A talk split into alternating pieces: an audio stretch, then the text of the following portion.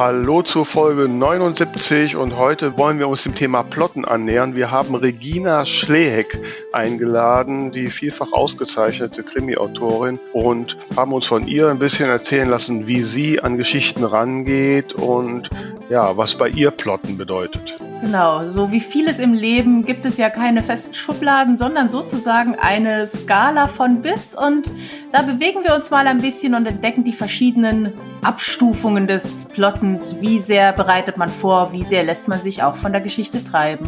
Und haben gelernt, was plotstarke Geschichten sind und ob James Joyce Ulysses dazugehört. Die zwei von der Talkstelle. Der Buchbubble Podcast mit Tamara Leonhardt und Vera Nentwich.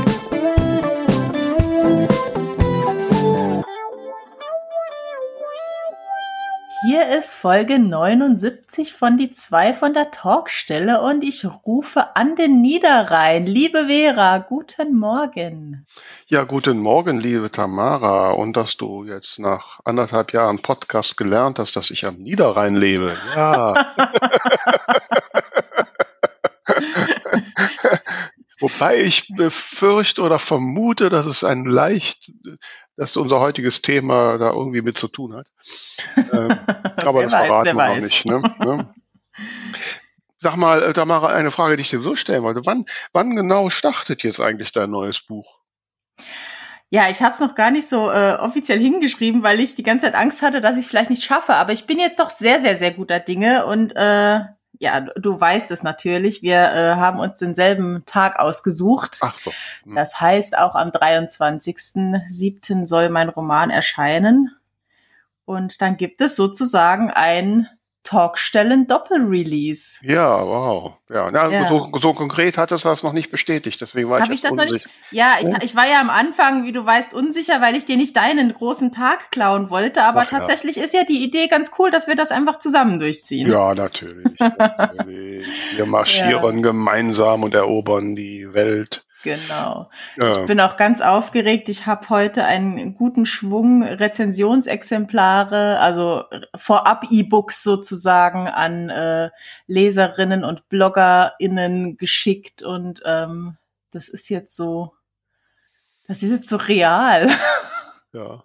Sag mal, wie hast du denn, also ich muss gestehen, ich habe jetzt, hatte jetzt so ein bisschen auch aufgerufen, dass sich Bloggerinnen melden und ja, war eine, bisher eine sehr bescheidene Resonanz.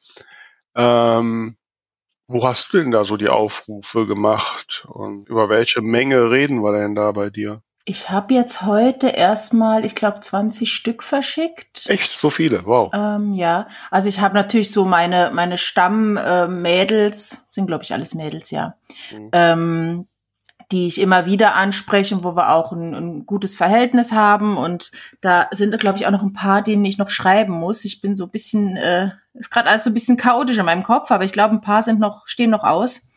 Ähm, die habe ich natürlich kontaktiert und dann habe ich einen Post gemacht und ähm, habe mich bemüht, den äh, optisch sehr ansprechend zu machen. Ja, das kriegst du ja mal gut hin, im Gegensatz zu mir. Tatsächlich habe ich dieses Mal äh, auf ein sehr hübsches Stockfoto so in diesem äh, typischen Bookstagram-Stil zurückgegriffen.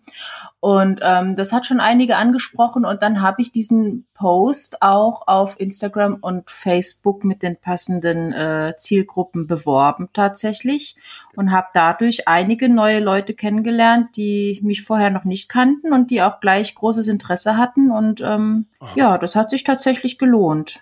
Okay, dann muss ich ja vielleicht auch noch mal ein bisschen archivieren.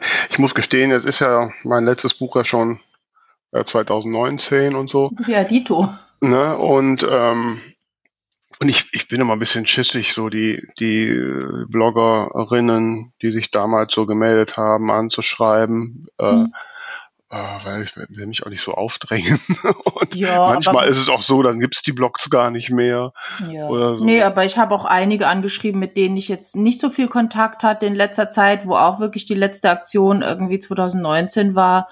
Und habe er geschrieben, ich hoffe, dir geht's gut und lange nichts mehr gehört und die waren alle sehr äh, sehr erfreut, dass ich sie angeschrieben habe.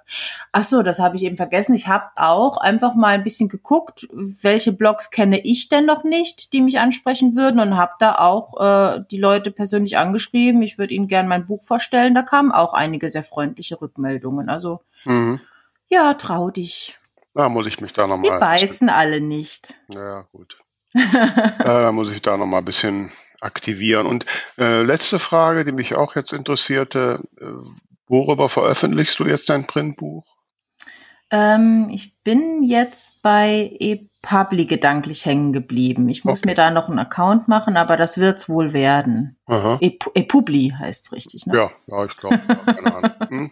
Ah ja, ist gut. Ja, das ist gut, weil ähm, habe nämlich jetzt schon überlegt, weil du kommst ja dann auch, äh, ich freue mich ja schon sehr zu meiner Buchstartparty, da müssen mhm. wir natürlich bei der hiesigen Buchhandlung auch Werbung für dein Buch machen. Ja, da musst du, das, das wollte ich dir eigentlich im Nachgang sagen, aber dann sage ich dir jetzt gleich jetzt. Ähm, kannst du mir vielleicht nochmal sagen, wo ich diese 10 ISBN kaufen muss? bei German minus, aber das brauchst du doch nicht, wenn du bei ePubli gehst. Habe ich dann eine Buchhandels-ISBN? Ja, klar. Ah, Okay, ja. auch gut. Die sind ja, ePubli macht ja KNV und meine hiesige Buchhandlung ist auch bei KNV. Ah, okay. Alles klar. Ich hatte gestern, ich habe auch geguckt, man kann ja bei, bei KNV gucken, ob man da gelistet ist. Da gibt's die Webseite buchkatalog.de. Mhm. Das ist quasi der Shop von KNV und da kann man halt sehen, ob man gelistet ist. Und da habe ich festgestellt, dass, dass mein letztes Buch von 2019 da immer noch mit der Markierung Vorbestellen steht. Mhm. Und mein neues, obwohl ich das vor 14 Tagen den schon gemeldet habe, noch gar nicht drinsteht. Ich habe dann gestern mal den Einkäufer da mal angemeldet. Gucken, was ja. da schief läuft, warum die ja. mich da nicht ordentlich listen. Okay. Ist natürlich, bin natürlich ein ganz kleines Licht, ne? Und mhm. so, keine Ahnung. Ja, die Probleme um die Buchveröffentlichung. ne? Ja.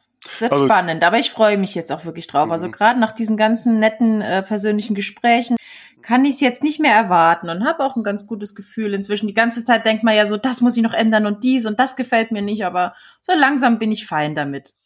Ja, da bin ich jetzt auch durch und ich habe acht jetzt Ende der Woche sollte die die das Paket ankommen mit den ersten Drucken und da ich dann Anfang der Woche die große Buchverschickaktion mache und nächste Woche habe ich Pressegespräch mit der Rheinischen Post und äh, ja, und dann werde ich ein paar Buchhandlungen abklappern. Ja. Jetzt kommt eigentlich der, der, die Phase, die ja, die Spa die richtig so schön aufregend ist, die Spaß macht, ne? Ja, in dem Bereich bist du besser, so rechtzeitig mit allem fertig sein und zu Buchhandlungen gehen. Das liegt mir nicht so. Ja, ja. Da kommt die Chaotin durch. Wir werden uns da gegenseitig befruchten. Ne? So, ja, so machen wir das. Ja, apropos befruchten, da sind wir ja quasi zum Thema. Wir wollen uns heute auch ein bisschen befruchten lassen und uns mal vorsichtig dem Thema Plotten nähern. Äh, ich bin da ja ganz schlecht, Tamara ist da ein bisschen besser.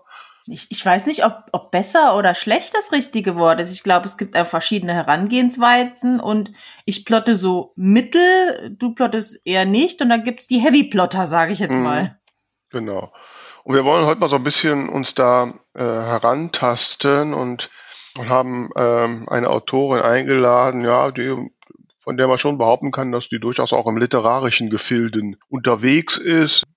Wenn man auf deren Webseite schaut, da gibt es ständig irgendwelche Preise, die sie bekommt, äh, Wettbewerbe, bei denen sie da in den Top-Titeln war. Sie war jetzt auch gerade mit einer Kurzgeschichte beim sehr renommierten Glauser Krimipreis nominiert und, ähm, und hat aktuell einen, einen Kurzgeschichtenband rausgegeben mit, glaube zwölf ähm, Geschichten, die alle in einer Region spielen und wo ich mich gefragt habe, okay, wie bereitet man sowas vor? Und wir hoffen uns sehr, dass sie uns ein bisschen so mal so zeigt, wie geht das und ja, ist das schon Plotten. Wir freuen uns sehr, dass äh, Regina Schleek heute da ist. Hallo Regina. Hallo ihr Lieben, danke, dass ihr mich eingeladen habt. Hallo. Ich muss übrigens gleich korrigieren, ich kriege die Preise natürlich nicht fürs Plotten. ja, aber ich denke mal, das Plotten gehört schon irgendwie dazu, ne, oder? Äh, ja, natürlich, aber ähm, ich sag mal, ähm, ich, ich schreibe ja wenig Romane. Das heißt, äh, vor allen Dingen Kurzgeschichten. Und da ist es mit dem Plotten natürlich nochmal eine etwas andere Kiste, als wenn man einen Roman plottet. Aber ich habe natürlich auch schon viele äh, Romane begleitet und äh, studiert, analysiert und ähm, ich habe auch schon welche geschrieben, so ist es nicht. Ja, ja. Nö, das davon, wir haben uns schon schlau gemacht, wie man da so einladen. Und, und, der Auslöser war ja, dass du eine, eine ja, Kurzgeschichtensammlung, Mörderischer rein heißt das, glaube ich, ne? Äh, genau. veröffentlicht. Und äh, da sind zwölf Geschichten drin, das ist richtig, ne? Genau.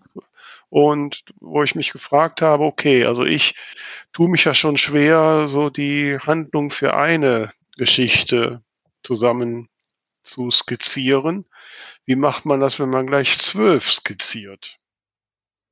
Naja, ich finde das ja gerade ganz besonders spannend, weil ähm, äh, weil es immer so eine Herausforderung ist, sehr unterschiedliche Dinge zu plotten, also ganz andere äh, zugrunde liegende Fragen, Probleme, Konflikte, ganz unterschiedliche äh, Figuren miteinander zu kombinieren. Und das finde ich ähm, ganz besonders reizvoll an Kurzgeschichten ohnehin, aber dann eben auch an so einer Sammlung zu einem, hier ist es ja wieder eine bestimmte Region, ähm, wo man sich natürlich erstmal bestimmte Settings ähm, raussuchen muss, zu denen man dann jeweils eine, einen speziellen Plot findet.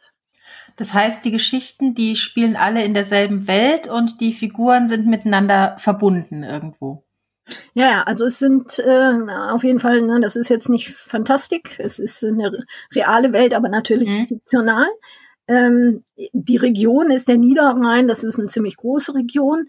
Ich habe dieses Konzept jetzt schon ein paar Mal gemacht für den Gmeiner Verlag.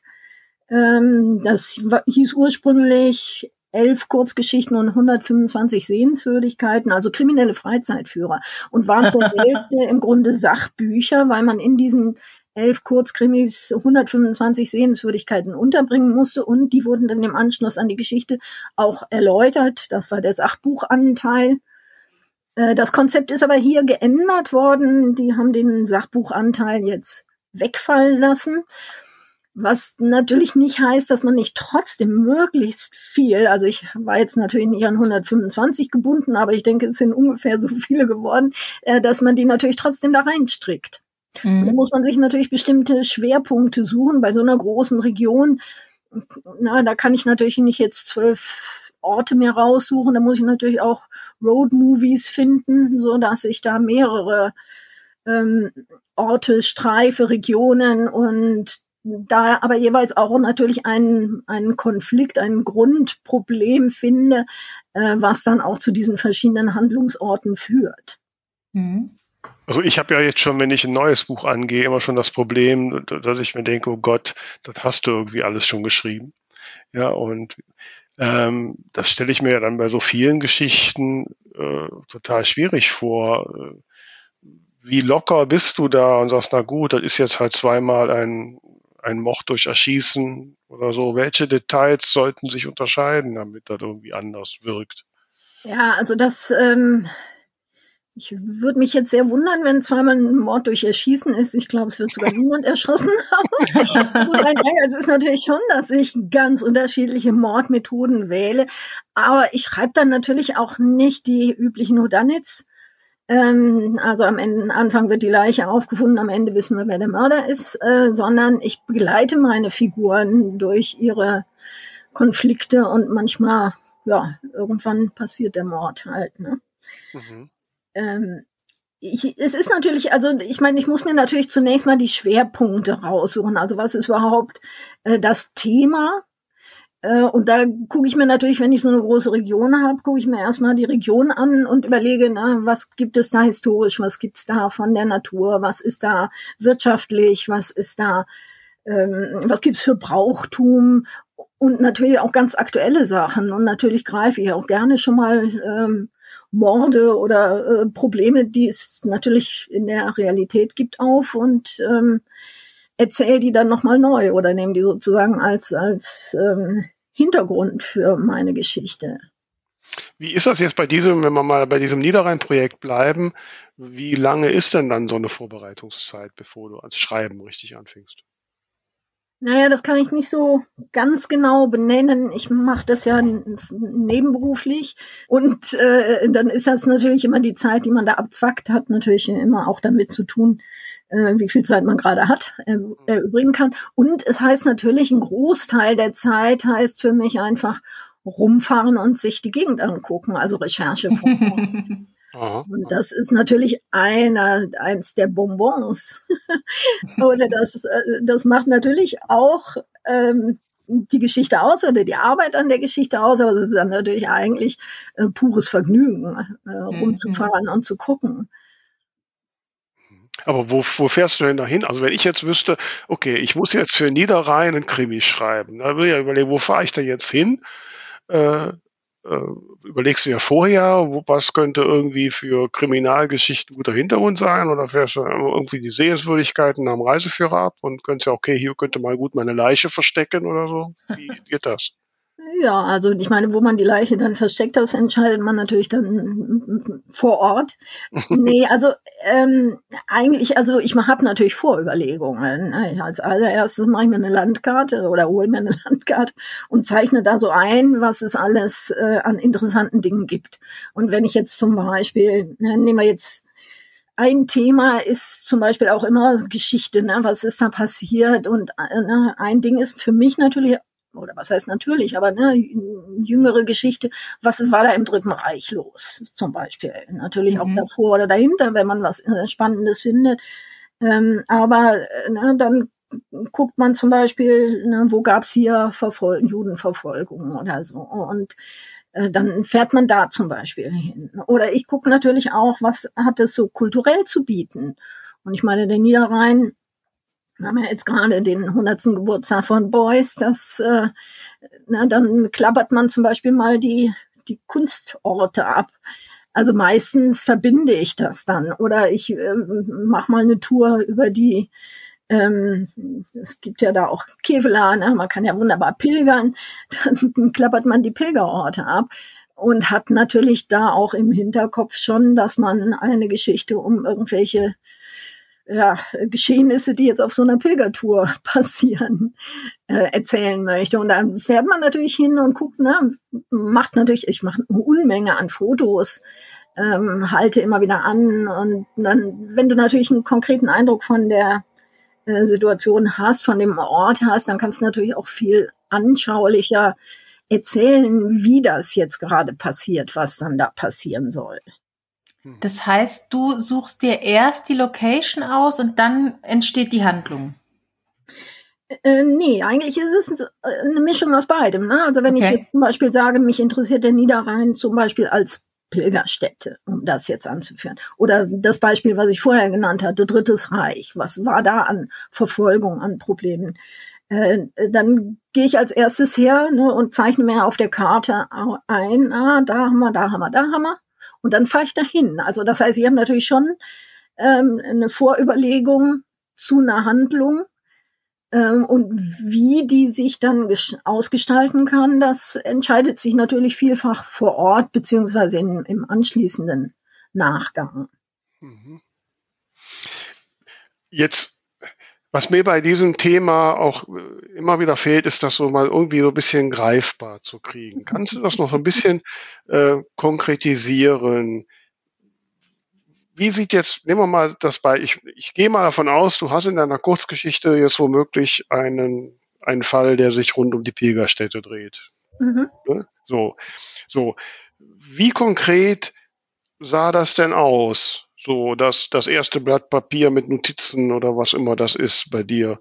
Und wie sehen dann die weiteren Steps aus, dass bis da eine Geschichte draus wird?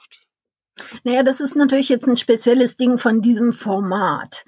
Äh, da habe ich immer im Grunde eine Zweiteilung in meiner ersten Skizze. Links steht Krimiplot, rechts steht Schauplätze. Mhm. Und dann ne, trage ich also links ein, ne, ich habe hier ein, zwei Handlungsstränge, ne, da passieren die und die Protagonisten, äh, haben das und das Problem miteinander und da passiert das und das. Das ist also im Wesentlichen der Plot. äh, auf der rechten Seite habe ich dann meine Schauplätze. Und die, die wirken dann natürlich ähm, auch ne, aufeinander ein. Also weil ich muss natürlich dann auch gucken, wie situiere ich das jetzt, ne, wo beginne ich, also was passiert als erstes wo äh, und welche Dynamik nimmt das dann dadurch, dass man eben ne, diese verschiedenen Orte auch einbeziehen möchte. Jetzt interessiert mich besonders die, was war es, die rechte Seite mit dem Krimi-Plot. Ähm, das war die linke, aber egal. Das war die linke, egal, okay, ist egal. Je nachdem, wie man drauf guckt, so. Also, ähm, die, die linke Seite mit dem Krimi-Plot. Du sagst, okay, ich habe zwei Protagonisten. Das hast du dir irgendwann mal überlegt, losgelöst von dem Standort, dass du sagst, okay, ich habe da zwei Protagonisten, die haben irgendeinen Grundkonflikt, vermutlich. Oder ja, kannst du das mal ein bisschen konkretisieren, ein bisschen ausführen?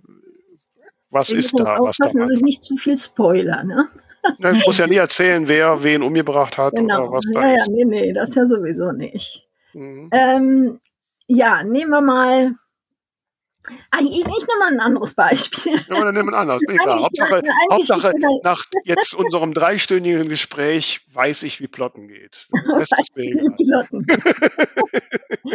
naja, ich meine, das Schöne an Plots ist ja, äh, die, das ist ein dynamisches Ding. Also ich meine, es gibt ja auch ganz, ganz viele Modelle, wie man einen Plot gestaltet.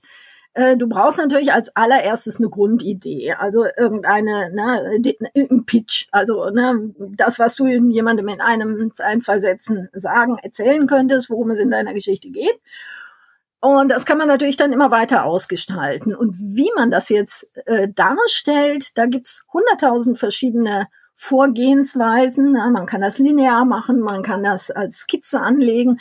Also grundsätzlich kommt der Begriff Plotten ja aus der Nautik.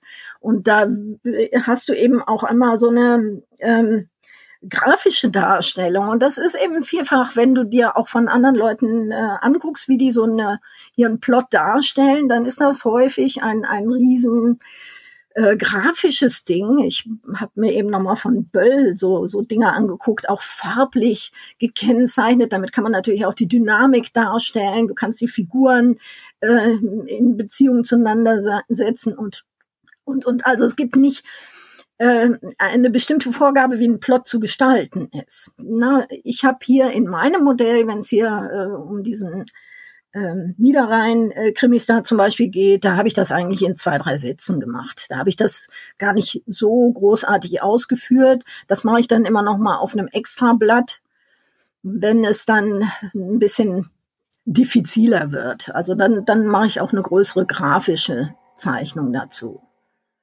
Also das heißt, ein Plot sind zwei, drei Sätze? Also so wie ich es hier darstelle, ähm, äh, ne, die, diese Spalten, die ich dir gerade genannt habe, und das ist auch das, was ich an den Verlag schicke. Also das ist im Grunde das Exposé, das besteht aus den äh, Plots äh, links und rechts aus den Schauplätzen. Äh, das reicht ja auch bei so einer Kurzgeschichtensammlung. Also da schreibst du natürlich nicht so ausführliche Plots zu den einzelnen Geschichten.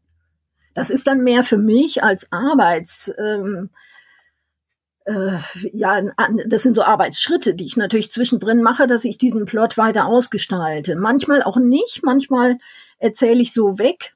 Auch das ist ja das Schöne. Jeder kann seine Plots unterschiedlich ausarbeiten oder eben auch nicht. Ähm, ne, du kannst dich auch einfach auf eine Geschichte einlassen, je nachdem. Ich meine, gerade wenn du jetzt zum Beispiel, es gibt ja auch äh, plotstärkere Geschichten, und solche, die äh, von Ereignis zu Ereignis springen. Ich nehme mal dieses eine, was ich gerade, woran ich gerade dachte, ansteckendes Brauchtum. Mhm. Da habe ich ein bisschen mit dem Verlag drum kämpfen müssen. Also ich muss vielleicht auch dazu sagen, äh, gerade bei dem Buch, da war ja Corona. Und als ich dann losgefahren bin, da bin ich nirgends reingekommen. Und ich nicht nur das. Also es war auch wirklich schwierig, wenn du den ganzen Tag unterwegs bist und du kannst nirgends aufs Klo und du kannst auch nirgends was essen. das war schon eine Herausforderung. Ne? Dann bin ich manchmal irgendwo um, um Gebäude rumgeschlichen und habe dann Fenster gespinnt. Äh, ja, also Corona. Ja. Und dann habe ich natürlich gedacht, Jetzt gibt's äh, also äh, ich wollte dann natürlich auch Corona thematisieren. Also eine der Geschichten sollte sich mit dem Thema Corona beschäftigen. Und der Verlag hat natürlich gesagt, das will kein Mensch wissen. Mhm. ähm, und ich habe dann diese Geschichte, ähm, äh, gut, es, es hat natürlich mit Corona zu tun, aber ne, du merkst es nicht eigentlich. Also letzten Endes, ich darf jetzt auch nicht zu viel verraten. Ähm, ich habe diese Geschichte einfach multiperspektivisch erzählt. Also es geht, ne, da passiert was, da kommt auch jemand um. Äh, und ich habe dann einfach aus verschiedenen Perspektiven erzählt, ähm, wie Menschen das jetzt wahrgenommen haben. Na, letzten Endes bis zu dem ähm, Mord oder Suizid, man weiß es nicht. das finde ich auch mal eigentlich besonders schön, wenn jeder sich so selber denken kann, was, was vielleicht dahinter gesteckt hat. Äh, und da, das ist natürlich eine, eine besondere Form des Plots. Da brauche ich mir ja nur sagen, jetzt erzählt der, dann erzählt der, dann erzählt der, dann erzählt der. Also dann hangel ich mich dann durch die Figuren, äh, die das auf unterschiedliche Weise darstellen. Und dann brauche ich ja gar keine großen Handlungsverknüpfungen. Natürlich greifen die dann immer wieder was aus, auf und der andere erzählt es auch wieder anders. Ähm, aber da brauche ich ne, für die einzelnen Textabschnitte gar keine komplizierten Handlungsmuster mehr da ausdenken. Aha. Ja, also das klingt das jetzt ja. Ist halt oder, auch eine ja. Form, ne, wie man sowas gestalten kann. Also dann, dann kann ich halt, also drei Sätze habe ich für meine Bücher auch. Ja aber, aber, ist das dann nicht entdeckendes Schreiben, wenn ich mir kurz notiere, um was es grob geht und es dann erst beim Schreiben rausfinde? Also das ist doch dann eigentlich nicht Plotten. Ähm, es kann es auch sein. Also ich meine, manche schreiben so. Ähm, und du kannst, ich meine, natürlich hast du mehr als eine, wenn ich eine längere Geschichte schreibe, ich habe immer natürlich eine Idee, ich schreibe im Wesentlichen natürlich Spannungsgeschichten. Also man muss natürlich auch nicht unbedingt äh, plotstarke Geschichten schreiben. Man kann ja auch einfach Slice of Life Geschichten. Ähm, ne, nimm James Joyce Ulysses. Also da stolpert einer einfach durch seinen Tag, da passiert nicht wirklich was. Äh, aber es ist eine irre spannende Geschichte. Gut, da ist nicht jeder derselben Ansicht, aber ich finde es spannend. Ähm, und ne, du kannst natürlich auch plotstarke Geschichten, also solche erzählen, wo irgendwas sich natürlich ähm, verändert.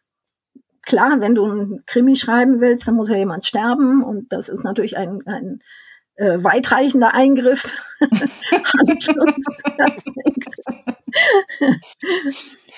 also, ne, ich schreibe im Wesentlichen Spannungsgeschichten und da muss man natürlich auch überlegen, ne, wie kriegt man das hin, dass es spannend ist. Mhm. Und das heißt ja schon auch, wenn ich jetzt eine längere Geschichte schreibe, dass ich überlegen muss, wo ist hier die, wo ist der Wendepunkt? Na, gibt es vielleicht auch mehrere Wendepunkte? Ne, bis hin zu äh, solchen Konzepten wie meinetwegen eine Heldenreise. Ne? Wenn ich jetzt einen, so einen Roman anlegen würde, dann würde ich natürlich sehr, sehr genau überlegen, äh, was passiert jetzt gerade da und da und da. Mhm. Und das ist ja auch zum Beispiel, wenn man äh, jetzt einen Film, ähm, äh, ein Drehbuch schreibt für einen Film, dann ist das ja auch bis auf die Sekunde ähm, oder Sekundenbruchteile ausgerechnet, wann genau wieder ein Wendepunkt kommen muss ne, und wann müssen actionreiche Dinge passieren? Oder ich habe auch äh, ich mache ja Hörspiele. Du brauchst dann natürlich auch immer wieder ruhigere Szenen, nachdem es wieder geknallt hat oder irgendwas geknallt hat. Also man muss natürlich die Dynamik da auch äh, sehr stark berücksichtigen. Also da sind wir gleich, da müssen wir gleich mal vertiefen. Vorher hören wir mal rein, ob unser heutiger Buchtipp eine plotstarke Geschichte ist oder mit Ulysses zu vergleichen. Also keine Ahnung. Schauen wir mal. Ding, ding, ding, und hier ist wieder unser allwöchentlicher Buchtipp. Ihr wisst, liebe Autorinnen da draußen, dass wir gerne auch euer Buch bei uns vorstellen. Sende einfach ein E-Mail an alle 2 von der Talkstelle.de und wir schicken dir alle Infos. Und äh, liebe Tamara, wer hat es denn heute gemacht? Das hat der Autor Dane Rahlmeier gemacht mit seinem All Ages Fantasy Roman. Und zwar heißt dieser Klingenherz, die Ritter von Dunmore. Das ist der Auftakt zu einer Rittersaga voll düsterer Geschöpfe und fantastischer Abenteuer. Und ja, das sieht man, finde ich, auch schon auf dem Cover. Es ist ein gezeichnetes Cover, ähm, sehr gelungen, finde ich. Man sieht zwei Frauen in Kriegerpose in einem sehr dusteren Wald. Ähm, sie blicken offensichtlich gerade dem Feind entgegen. Ja, und auch die, die Schrift ist so diese klassische eiserne Schrift, ähm, also sehr stimmungsvoll. Und ich will dir mal erzählen, worum es geht. Ich brenne darauf, ja. Vor Jahrhunderten wurden die dämonischen Nachtlinge in die Schatten des Königreichs Dunmore verbannt. Doch nun mehren sich die Gerüchte, dass sie sich wieder erheben und ihre dunkle Macht erstarkt. Breoni träumt davon, Ritterin zu werden und ihre Heimat vor der aufziehenden Bedrohung zu beschützen. Doch welche Chance hat sie als Tochter armer Dörfler? Als sie der legendären Ritterin Caswin von Ulforth begegnet, ihrer Heldin seit Kindertagen, sieht sie ihre Gelegenheit gekommen, sich zu beweisen. Doch Caswin hat andere Sorgen. Dunmores Kronprinz wurde ihrer Obhut entrissen und die Ritterin hat geschworen, ihn zu befreien, koste es, was es wolle. Ihre Spur führt sie in den endlosen Wald, einen Ort voller tückischer Magie und tödlicher Kreaturen. Breoni, die nahe des Waldes aufgewachsen ist, stellt sich ihr als Führerin zur Seite. Gemeinsam nehmen sie die Verfolgung auf. Noch ahnt Breoni nichts von den Schrecken, die sie in den Tiefen des Waldes erwartet. Oder dem Geheimnis, das Caswin hütet. Eines jedoch wird ihr schnell klar. Jeder Traum hat seinen Preis. Oh. Spannung, Grusel, nein, aber ähm, ja, Wald, ich meine, bei Wald ist bei mir der Grusel nicht weit, aber ähm, ja, es klingt auf jeden Fall nach einer sehr spannenden und, und äh, fantasievollen Geschichte und sich, denke ich mal, das reinschauen. Ne? Auf jeden Fall. Wirkt auf mich sehr stimmungsvoll. Ich habe auch mal reingeblättert. Da ist auch, äh, wie das klassischerweise in solchen ja, ich würde schon fast sagen High Fantasy, wobei ich mag mich jetzt nicht auf gefährliches Terrain. Auf jeden mhm. Fall in Fantasy-Romanen ähm, nicht selten vorkommt eine sehr schön gezeichnete Karte, wo man dann auch diesen endlosen Wald sieht und die, die ganzen Ländereien drumherum. Und ja, ich sag dir nochmal, wie der Roman heißt. Ja, sehr gerne. Das ist das Buch Klingenherz, die Ritter von Dunmore und es ist der Auftakt zu einer Rittersaga vom Autor Dale Rahlmeier. So, da sind wir wieder und jetzt wollen wir da, jetzt hast du ja angefangen, Regino, hast von Hörbüchern gesprochen, von Drehbüchern, die ja sehr im Detail geplottert werden müssen. Und ich habe ähm, auch schon mit anderen Autoren, Autorinnen gesprochen, die wirklich sagen, die auf bis auf Szenenebene quasi vorplanen. Die sagen, ich habe ein Kapitel, hat so und so viele Szenen und dann wird vorgeplant, was in jeder Szene passiert und dann wird erst geschrieben. So, das hat mich immer total beeindruckt und das habe ich auch nie ansatzweise auch noch hinbekommen. Du hast jetzt vorhin gesagt, bei einer Kurzgeschichte reichen auch schon mal drei Sätze. Also wenn du jetzt so ne, deinen Roman, einen normalen Roman schreibst, also Spannungsliteratur, wie umfangreich ist denn dann da dein? Naja, der ist schon natürlich. Ähm, sagen wir mal, du fängst natürlich immer mit einer Grundidee an und dann kannst du die immer weiter ausbauen. Das kann man natürlich akribisch vorplanen, ne, bis hin zu so einem Treatment, wo in jeder äh, für jedes Kapitel genau festgelegt ist. Ich bin grundsätzlich eher nicht so ein Typ, der sich da so gerne festlegen lässt, aber es gibt so Menschen, ne, Thomas Mann, der hat es, ne, der hat geschrieben wie ein Roboter, also genau geplant und genau umgesetzt. Und da gibt's natürlich auch ganz andere Beispiele. Also ich bin, glaube ich, eher so ein mittlerer Typ. Ich habe mir schon meinen Plan für die Kapitel und ich habe mir natürlich auch schon vorher überlegt, wo muss es knallen oder was. Ähm, was sind eher retardierende Szenen oder, oder, oder. Und dann versuche ich das natürlich im Wesentlichen zu verfolgen. Aber man kann natürlich auch immer, und das kenne ich von vielen Kollegen auch, äh, dass auch der Plot sich bis zum Schluss nochmal ändert. Also dass vielleicht doch am Ende jemand anders der Mörder ist oder jemand dann doch nicht überlebt, den man dafür vorgesehen hatte. Ja, also das ist so mehr mein Schreibstil. Ja, das denke ich mir. Ähm, Wieso denkst du dir das? das war, Wir kennen uns ja ein bisschen. ja, ja, genau. Ja, aber das ist jetzt genau der Punkt. Wie schaffst du es dir, eine Szene ja irgendwie im, im hinteren Teil des Romans vorzustellen, ähm, ohne wirklich tief in dieser Geschichte drin zu sein. Du meinst die Planung? Naja ja. gut, ich meine, die geht ja erstmal, ähm, das ist ja eine Grobplanung die, die Szenen arbeitest du dann nach und nach aus und das geht natürlich immer einher mit der Figurenentwicklung auch. Also ich meine im Grunde äh, na, keine Handlung ohne die Figuren und die müssen sich natürlich erstmal so ein bisschen entwickeln und das ist äh, natürlich was, äh, man merkt, man lernt die Figuren ja auch erst so peu à peu kennen. können wir nicht mal, können wir nicht mal äh, praktisch sein? Können wir, können wir mal, wir haben ja noch Zeit, können wir mal so, so tun, als ob wir jetzt mal so eine Kriminalgeschichte entwickeln und damit wir mal ein Gefühl dafür kriegen? Äh, ja, was willst Wie du fängt machen? das was an? willst du schreiben?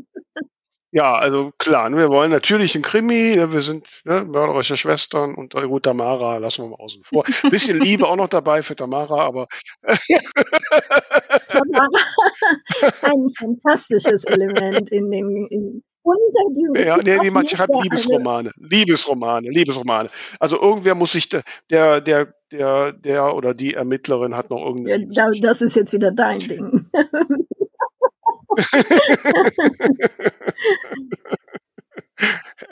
Okay, also, wie fängt das an? Äh, Mach mal ein Beispiel. So, du hast eine Grundidee. Wie könnte so eine Grundidee Ja aussehen? gut, also Du bist durch die Gegend gefahren und hast irgendwas gesehen und sagst, super, hier können wir jemanden umbringen. Oder? ja, also ich meine, na, du brauchst wenn du zwei Figuren hast, die sich verlieben, okay, das ist ja jetzt erstmal kein, kein Konflikt. du musst dir jetzt erstmal überlegen, weshalb die vielleicht nicht zusammenkommen oder wer erstmal um die Ecke gebracht werden müsste, damit die, oder ne, wer die um die Ecke bringen wollte. Also du brauchst ja erstmal, äh, ne, und deswegen sage ich, das lebt natürlich zuallererst von den Figuren. Natürlich gibt eine bestimmte Region, kann natürlich bestimmte Themen vorgeben. Ja, also wenn ich jetzt meinetwegen an die äh, Pilgerwege denke, ne, dann könnte ich eine ehemalige Nonne nehmen. Ne? Und die hat vielleicht auch mal Missbrauch erlebt. So, und dann hat man ja vielleicht schon mal so einen Rache-Moment. Ne?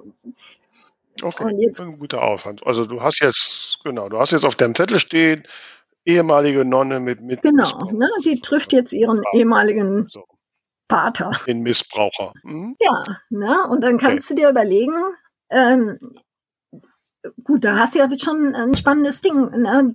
Jetzt kannst du dir überlegen, wie ist der drauf, wie ist die drauf? Was kommt da vielleicht noch? Ne? In der Regel pilgert man ja auch nicht ganz alleine, da sind vielleicht noch andere dabei, äh, die ja auch unterschiedliche Rollen erfüllen. Ne? Die, je nachdem, äh, Vera, ich denke mal, bei dir sollte ja auch immer lustig sein. Dann hast du also immer auch einen spaßigen mal, ja, Begleiter. also das, gut, aber dann nochmal, um das zu konkretisieren. Du hättest jetzt den Pitch, ähm, äh, ehemalige Nonne trifft bei einer Pilgerfahrt auf ihren Früheren Peiniger. auf den Pater und, Vol- Genau. und Peiniger. Genau. So, wer ist und will den, ach so, und will den umbringen. Ja, das ist doch schon mal eine Ja gute gut, ich meine, das kann sich natürlich auch nochmal ändern und am Ende ne, lässt er sie dann sterben. Hm, So.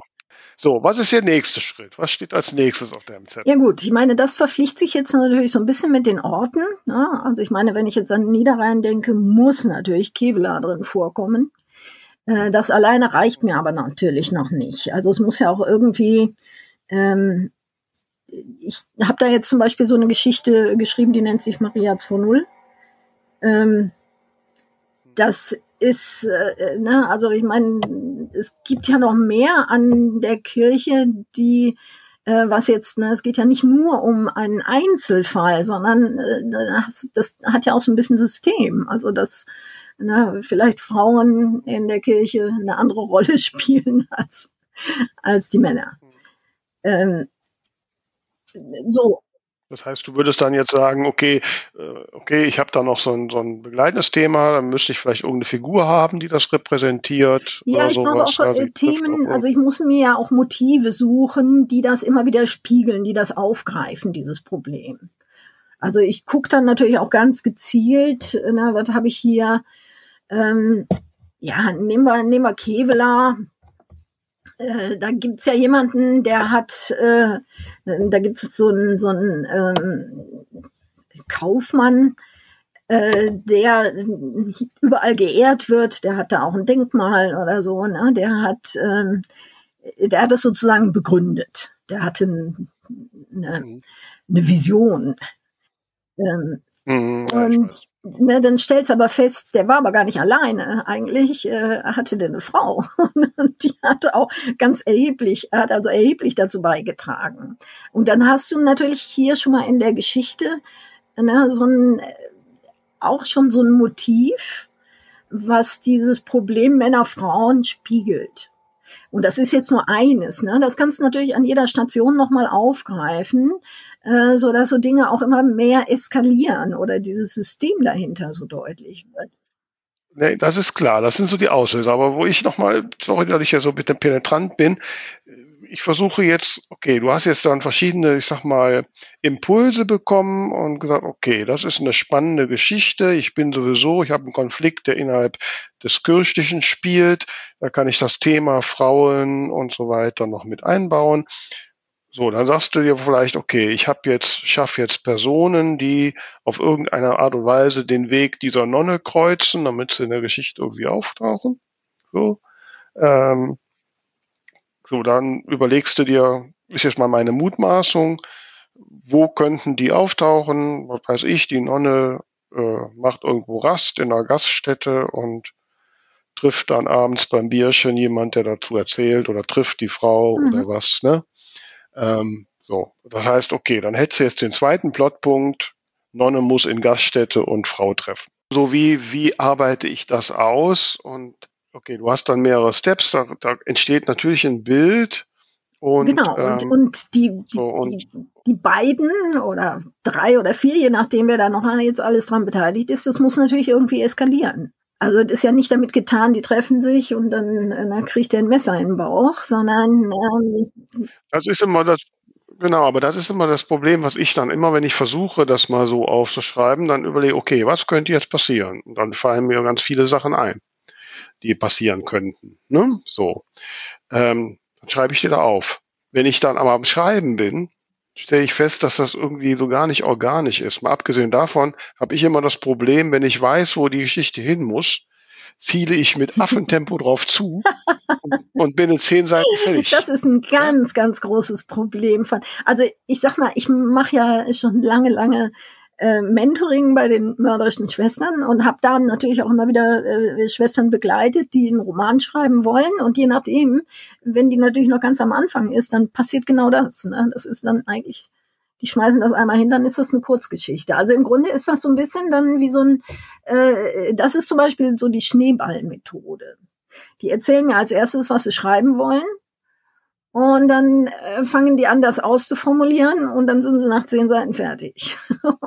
und dann fangen wir erstmal an, äh, das weiter zu zerlegen, was da passiert. Und noch andere Figuren einzuführen oder na, das halt weiterzuentwickeln. Also das ist eine Möglichkeit des Vorgehens. Na, wenn man so ist wie du, dann hm? muss man es halt peu à peu ausbauen. Wenn man so ist wie Thomas Mann, dann geht man von vornherein her und plottet das also bis auf die letzte Szene durch und, und schreibt es dann doch noch nieder. Ja, aber ist dann nicht gerade, wenn man äh, dazu neigt, irgendwie zu schnell durchzuhuschen, ähm, ein ausführlicher Plot sinnvoll? Also ich, ich bezeichne mich selbst nicht als Plotterin, sondern ja, ich sag mal so eine Mischung aus entdeckender Schreiberin mit Plan, sag ich mal. Und ich setze mich aber, bevor ich einen Roman schreibe, hin und notiere mir für jedes Kapitel, was darin passiert. Das mag sein, dass ich das dann beim Schreiben nochmal anpasse, aber so weiß ich immer, was jetzt im nächsten Kapitel passiert und dann kann es ja auch gar nicht zu schnell gehen, weil ich ja diese ganzen Stationen abarbeiten muss. Das ist für mich aber immer noch kein, also da hat dann jedes Kapitel vielleicht so eine halbe DIN A4-Seite oder eine Drittel DIN A4-Seite. Das ist aber für mich immer noch kein Plot, sondern, also ich, ich habe von Kollegen gehört, die schreiben irgendwie 30 Seiten Plot ähm, und wenn man das so ausführlich macht, dann kann man doch gar nicht zu schnell sein. Äh, genau, ja, ich sag mal, das ist natürlich ein Problem, äh, Tamara, du bist ja schon länger im Geschäft. Das ist nur häufig ein Problem von Schreibanfängern, äh, dass die eine Geschichte im Kopf haben und wenn sie anfangen, die runterzuschreiben, dann ist die nur runtergeschrieben. Äh, ne? Und dann versteht man erst, dass man das natürlich viel komplexer anlegen muss oder eben spätestens dann äh, komplexer entwickeln muss, wenn man merkt, da ist man, hat man sein Pulver ganz schnell verschossen.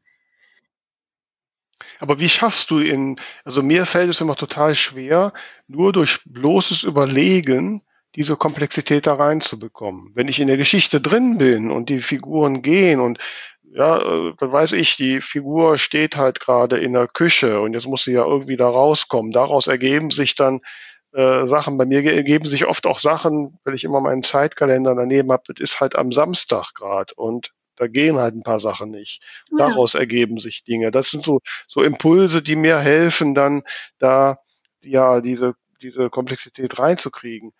Ich schaffe es nicht, die in der Trockenüberlegung äh, da reinzuschreiben. Wie, wie geht man das an? Wie kriegt man das, das hin? Das ja auch gar nicht. Also ich denke, ne, das ist absolut auch das Ding von jedem Einzelnen, jeder Einzelnen, wie sie es gestaltet. Also ne, das ist doch echt auch Typsache äh, nimm mal dieses Schneeballsystem, ne? Du, du machst eine, du hast die Handlung in zwei Sätzen erstmal vorgest dir vorgestellt. Und dann fängst du die an, ne, jeden Teil dieser Handlung nochmal weiter zu zerlegen und immer noch weiter zu zerlegen. Und ne, muss natürlich dann auch wieder rekurrieren. Ähm, also das, das kannst du immer weiterentwickeln, das kannst du na, ich habe eben auch schon mal gesagt, das kann man ja auch grafisch machen, äh, dass du ganz viele Zettelchen machst und die kannst du hin und her schieben. Du kannst es auch farbig markieren, um dann auch nochmal die Dynamik ähm, und, und, und. Oder die Orte, die, die Personen. Wenn ich zum Beispiel ähm, Geschichten, die mir, na, wenn ich jetzt so Romanprojekte von meinen Mentees mir angucke, dann gehe ich immer als erstes her und lege mir im Grunde den Plotplan dazu an. Also von dem, was ich lese. Also ich will gar nicht dann vorher deren Plotplan sehen, sondern ich will das selber erkennen können. Was liegt dem zugrunde? Und das mache ich mir dann auch immer mit so ähm, Kapitel für Kapitel, mit so einem kurzen ähm, ne, Zusammenfassung und markiere das dann farbig. Also der Unterschied zwischen einem Plot und einer Zusammenfassung der Geschichte ist ja der, dass du in dem Plot, äh, dass da deutlich werden muss, was für eine Dynamik ist dahinter, was ist der Konflikt, was sind die Ursachen dafür, dass sich die Dinge so entwickeln. Also ich meine, ich im Hauptberuf bin ich ja Lehrerin und da quäle ich mich immer damit, mhm. äh, dass es äh, den Schülern oft ganz schwer fällt, eine Analyse zu schreiben äh, zu einem Text, dass die häufig erstmal einfach nur wiedergeben, was da steht.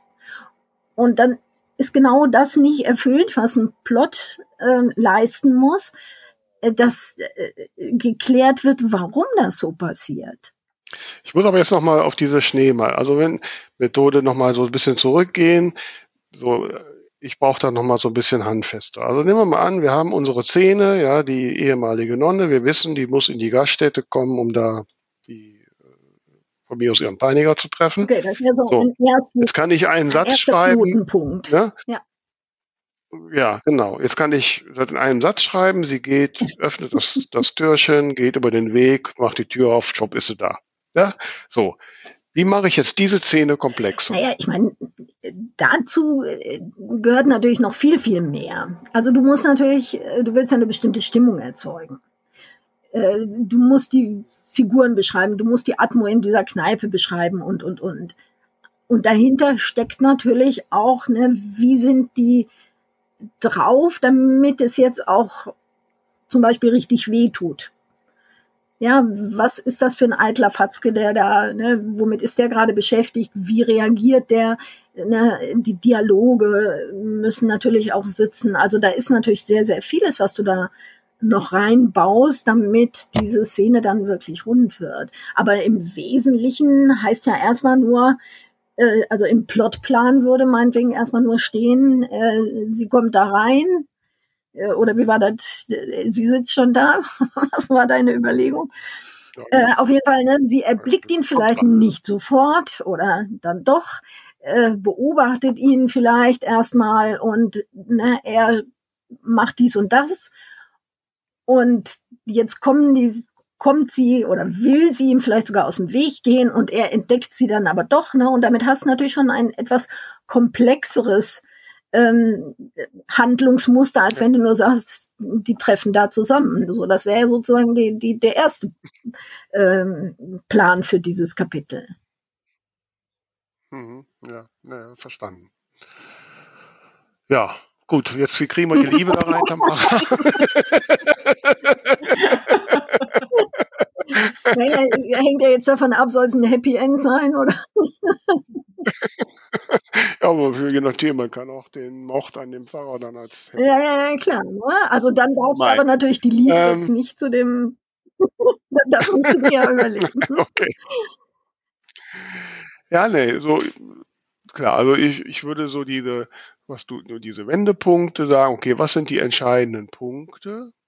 Und ähm, und dann halt, also ich habe das ja, als ich angefangen habe und äh, so mit den ersten Sachen und dann immer feststellte, ich bin viel zu schnell fertig, dann hat mir immer sehr geholfen, dass ich gesagt habe, okay, ähm, ein Kapitel sind bei mir zehn Normseiten ähm, und das darf nach dem Stufenplan, den ich nach James Frey habe, sowieso erst in Kapitel 4 mhm. frühestens passieren. Also irgendwas muss zwischendurch noch passieren. Lass dir was einfallen. Ne? So, dadurch kam ich dann, dass es doch was länger wäre, obwohl meine Bücher immer noch relativ. Ja, aber es ist ja nicht beliebig, was da passiert. Also es müssen ja Dinge sein, Nein, die die Geschichte vorbereiten, die dahin führen, ne? Figuren einführen, äh, Probleme der Figuren einführen und, und, und. Also es ist ja alles schon Teil des Plots ja, und nicht einfach nur, so fülle ich jetzt ein paar Seiten. Nein, das klingt natürlich jetzt profaner als ist, wobei der Begriff Atmo beschreiben natürlich schon auch einen gewissen Spielraum gibt, ne? aber oder Personen, äh, wie sie interagieren, äh, beschreiben. Aber klar, es muss in irgendeiner Form muss die die Fortentwicklung erkennbar sein, ja. Also ja, ich habe so ein bisschen das Gefühl, dass ich so langsam mich dem Plotte nähere. Wie sieht es bei dir aus, Tamara? Ich habe das Gefühl, dass ich schon plotte. ja, das, äh, wieso müssen wir da überhaupt Gäste einladen, wenn du das alles kennst? Ja, liebe Regina, das ist äh, äh, sehr spannend, insbesondere, dass du ja auch dann als Mentorin da hilfst und da Einblicke hast und ich dachte mal, dein Lehrerberuf dürfte da durchaus auch helfen. Ähm, ich danke dir sehr und ich werde es dich wissen lassen, ob ich jetzt beim nächsten Buch das mit dem Plot mal besser hinkriege. Aber eine, eine Frage noch. Woran erkennst du am Ende, ob ein Buch ein plotstarkes Buch oder ist oder nicht. Naja, es muss sich schon was grundlegend geändert haben. Äh, also die, die Figur muss schon, ähm, ich meine, gut, wenn sie tot ist, ist klar. in der Regel ist es dann ja nicht der Protagonist oder die Protagonistin. Äh, die muss natürlich eine, gewissermaßen eine andere geworden sein oder eine, mehr sich selbst geworden sein oder so. Da muss schon was passiert sein. Sonst ja. ist es nicht plotstark. Ja, das stimmt. Ja, aber es gibt ja auch Romane, wo, ähm, ja, wo ich immer finde, da, so richtig ist da gar keine Handlung drin. Also ich habe zuletzt hier die ähm, von Haruki Murakami mhm. ähm, drei Farben oder, oder mit Farben, ich weiß es nicht mehr. Es geht um einen, einen den japanischen Bahnhofsplaner, dessen Name irgendwie Farben auf Japanisch heißt und der jetzt irgendwie dann auf Reisen geht. Ähm, so ganz habe ich nicht mehr präsent, aber da habe ich mich auch mal gefragt, das ist eigentlich eine coole Idee. Man gibt einer Person einfach nur einen, einen, einen originellen Namen und lässt ihn irgendwie die Ursache oder die, nach diesem Namen forschen oder so. Ne? Also er geht ja noch nicht mal richtig auf Forschen. Ähm, und da und ich habe immer das die Überlegung, wenn ich so buch, ja, ich muss ja, da muss ja was passieren. Ich brauche mal Hand. Ja, aber schlecht ist das auch nicht. Man muss ja unterscheiden zwischen äh, Spannungsliteratur und literarischem Schreiben, ne, was sich nicht unbedingt ausschließt, aber äh, ne, da ist ja nicht unbedingt der Ehrgeiz, dass man, sondern man soll ja vor allen Dingen ans Nachdenken gebracht werden. Man soll Vergnügen finden an der Art des Erzählens, an den Beschreibungen, an den Überlegungen, die dahinter stecken. Ähm, aber man muss nicht zwingend ne, gespannt sein, was jetzt als nächstes passiert. Hm. Ja, das ist wahrscheinlich der Unterschied, ja. Und man darf natürlich auch nicht vergessen, also ne, das habe ich zum Beispiel bei den Schülern ist immer so das Problem, wenn ich die Frage, wo ist hier die Peripetie, also wo, wo ist hier der Wendepunkt, was hat sich jetzt äh, tatsächlich geändert, äh, dann gucken die immer so gerne auf das Äußere. Viele, ne, der Wendepunkt ist oft natürlich der innere Knoten oder ne, irgendwas, was da passiert. Ich finde immer, ich weiß nicht, kennst du wo wir jetzt schon mal beim Niederrhein sind, Xanten. Äh, kennst du die Nibelungen? Die Geschichte. Mhm. Ja, also kennen jetzt auswendig nicht, aber. Äh, da hast ja, also in der Erzählung, jetzt nehmen wir mal das Drama von Hebbel, ne? da ist der, der, der eigentliche, ähm, der dramatische Höhepunkt, der Wendepunkt ist ja nicht etwa, dass da Siegfried erschlagen wird oder äh, was da noch so an, an Geschepper passiert, äh, sondern dass sich Brunhild und Kriemhild vor der Kirche treffen. Und, und dass da also sozusagen innerlich ne, der, der Schalter umgelegt wird, äh, das ist, das sind die Punkte, ne, wo, wo man normalerweise, ne, da ist gar nicht viel passiert, außer dass der Blick auf den Fall, auf den Gürtel gefallen ist und da sich äh, was klar geworden ist. Ja, oft sind dann die Handlungspunkte eigentlich nur Mittel äh, dafür, damit die Protagonistin oder der Protagonist sich weiterentwickeln können. Genau. Ach, wir werden noch literarisch zum Ende, Tamara. Ich meine, das, das können wir jetzt, finde ich, nur noch toppen, indem wir jetzt ein Ding der Woche raushauen. Das Ding der Woche. Liebe Regina, gibt es was, was dir in den letzten Tagen, Wochen begegnet ist, aufgefallen ist, was du unseren Hörerinnen und Hörern mal nahelegen möchtest? Oh, ich bin letzte Woche von einer Vera Nentwich angeschrieben worden. und da ging es um eine, ging es um unsere äh, zukünftige ähm, die mörderischen Schwestern vergeben ja immer einen, einen Ehren, eine Ehrenauszeichnung, die Goldene Auguste. Und ich hatte dann einen Vorschlag gemacht, nämlich die ähm, Sabine Deitmar, ähm, die ich jedem sehr ans Herz legen kann. Äh, die ist ja im letzten Jahr gestorben, oder ist es jetzt schon vorletztes Jahr, du lieber Himmel. Ähm, eine, eine tolle Krimi-Autorin, also das möchte ich äh, jedem sehr nahelegen, die den von Frauen verfassten, die von Frauen verfasste Kriminalliteratur in Deutschland irrsinnig vorangebracht hat, die richtig tolle Krimis geschrieben hat. Ich empfehle immer Bye Bye Bruno. Ich habe äh, jetzt gerade noch eine Geschichte, die, die jetzt auch erscheint. Äh, dann nehme ich nochmal Bezug auf sie bei, bei Bruno. Mhm. Ähm, wo man noch mal so richtig mit Vergnügen äh, miterleben kann, dass Frauen lustvoll morden. Ja, also wer das bisher bezweifelt hat. Also, ähm. Das war lange Zeit, gab's halt nur die Hardboiled-Dinger ne, und die, ja, die ja. Detektive, die da ne, durch die Gegend schlichen, mhm. äh, bis ne, so Frauen wie Ingrid Noll oder eben Sabine Deitmar um die Ecke kamen und ganz andere Geschichten geschrieben hat. Und das äh, finde ich das wäre schön, wenn wir die Ehren. Ach so, der, der, ähm, die Mail von dir, da ging es ja darum, dass man ähm, na, zu ihr einen kleinen Film dreht, um mhm. äh, die so ein bisschen in die Öffentlichkeit zu bringen wieder. Das sollte mein Beitrag jetzt dazu sein. Alle, die diesen Podcast hören, guckt mal, was es von Sabine Deitmer zu lesen gibt. Beschäftigt euch mal. Das ist ein sehr guter Tipp, ja. Das finde ich sehr schön. Danke dir, liebe Regina. Und äh, wie gesagt, wir, wir, wir werden auch richtig literarisch.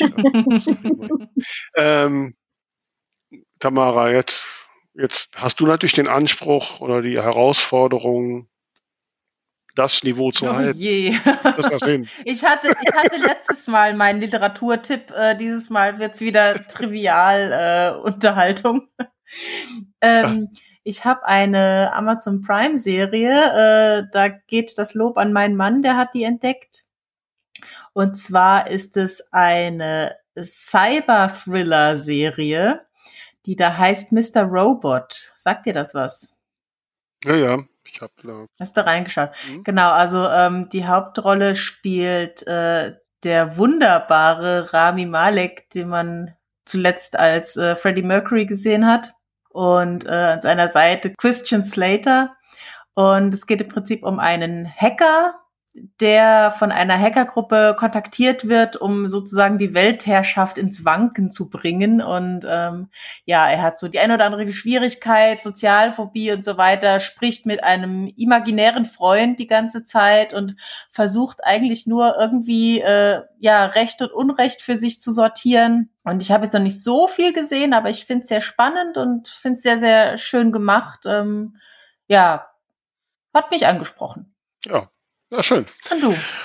Äh, ja, ich muss gestehen, ich muss, glaube ich, diese Woche passen.